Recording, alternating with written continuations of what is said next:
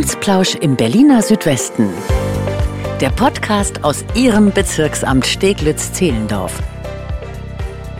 Schön, dass Sie dabei sind. Mein Name ist Nina Badur. Kennen Sie schon die Radrouten Südwest? Und wie steht es mit dem Regionalinkubator? Dafür spreche ich jetzt mit Professor Dr. Frank Schaal. Hallo, Herr Schaal, schön, dass Sie da sind. Hallo, ich grüße Sie. Stellen Sie sich gerne kurz einmal vor. Wer sind Sie und was machen Sie? Ja, ich bin Frank Schaal. Ich leite seit Mai diesen Jahres den Regionalinkubator Berlin Südwest.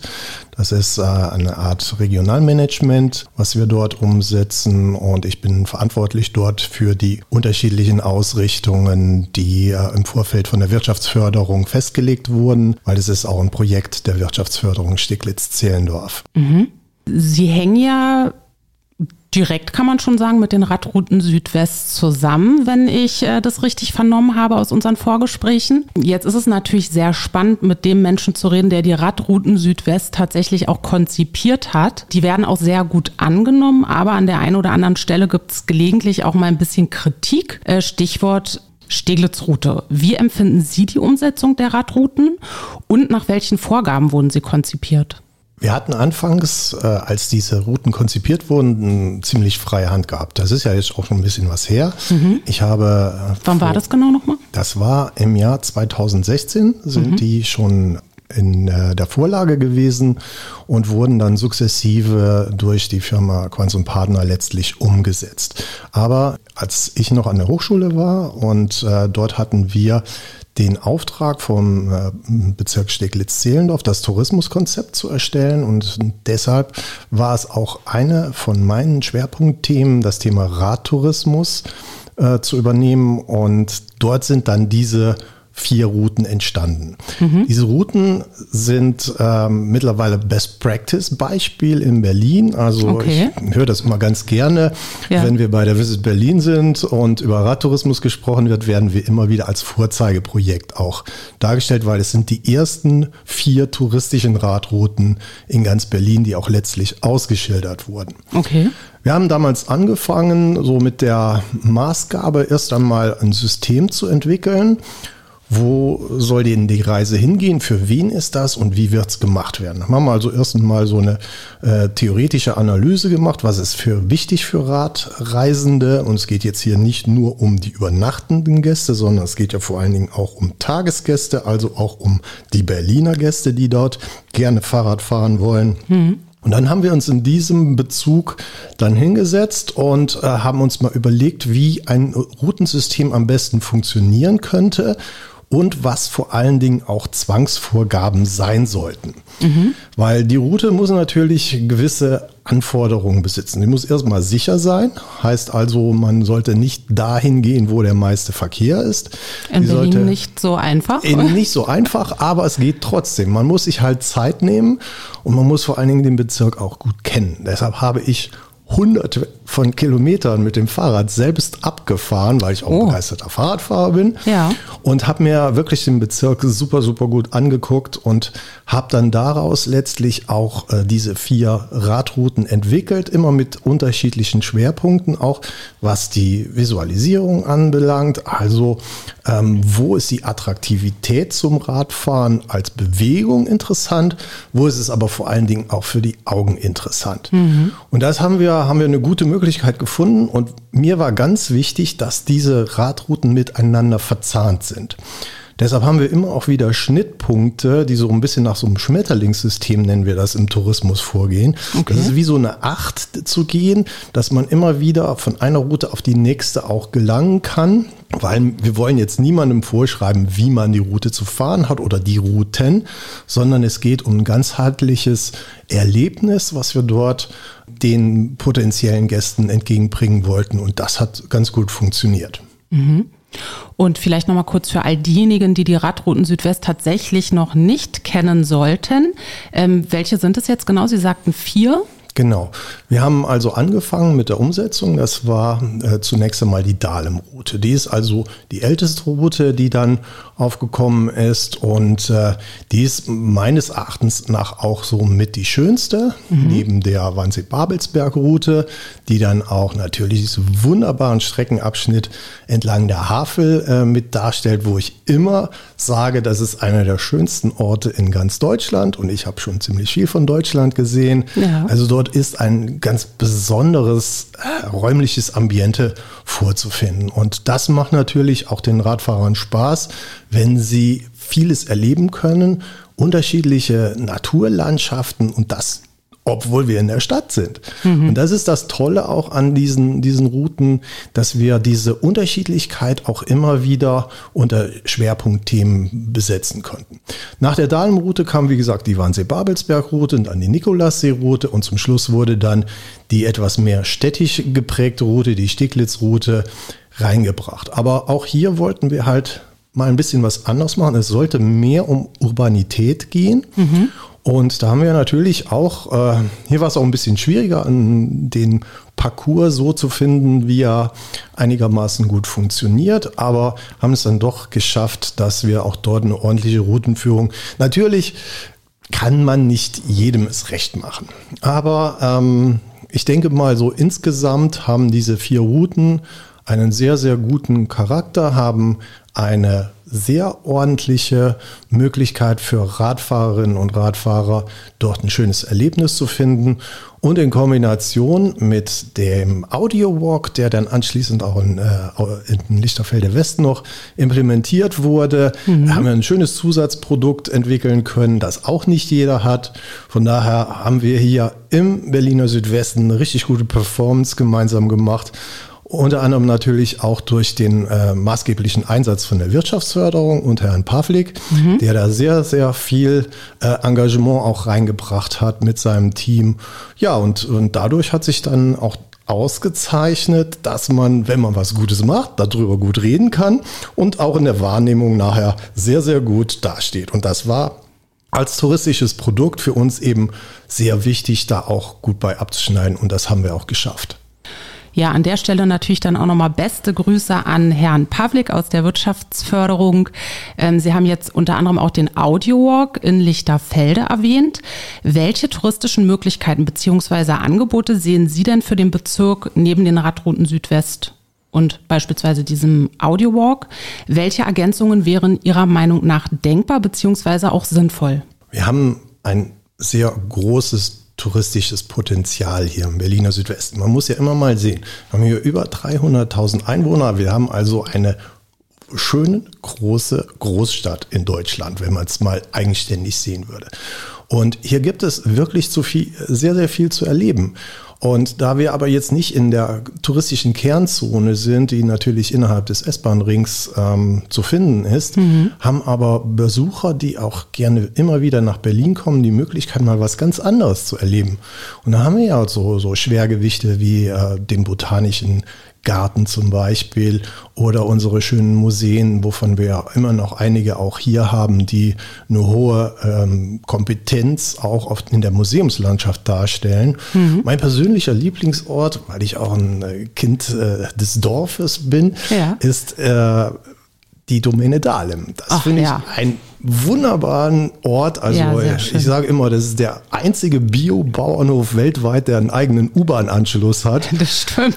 Sehr schön gesagt, ja. Ja, und das ist eine ganz tolle Location dort, wo ich auch immer hingehe, wenn ich Besuch in Berlin bekomme. Als ich komme ja auch persönlich aus dem äh, tiefsten Tiefen der Eifel, die zum Rheinland dazugehört. Und man hört es vielleicht ein bisschen an meinem Sprachsingsang, sage ja. ich immer. Und ich bringe die Leute immer dahin und sie sind immer begeistert von diesem Ort. Und wenn man von dort aus losgeht, dann äh, in den Grunewald reingehen, zum Schloss Grunewald, an den Seen vorbei, bis man nachher unten am Wannsee ist. Und das sind einfach wunderbare Einheiten, die sich touristisch sehr, sehr gut anbieten, hm. mit der Geschichte, die dahinter steht und den vielen Geschichten, die man dort erzählen kann, ist das eine ganz wunderbare Sache hier. Und ähm, man muss natürlich immer gucken, ähm, wir wollen keinen Overtourism hier haben. Heißt also, zu viele Gäste äh, sind dann auch nicht nur für die Anwohner störend, sondern für das Gesamtbild letztlich auch. Hm. Aber davon sind wir glücklicherweise auch noch weit entfernt. Und da kann man ja auch schon ein bisschen so die Lenkung machen, was man sehen möchte oder sehen könnte. Und da ist der Südwesten wirklich sehr, sehr gut aufgestellt. Da gilt es also dann äh, tatsächlich ein bisschen die Waagschale zu halten zwischen auf der einen Seite Tourismus ankurbeln, aber auf der anderen Seite eben auch nicht dieses überfüllte, dieses massige.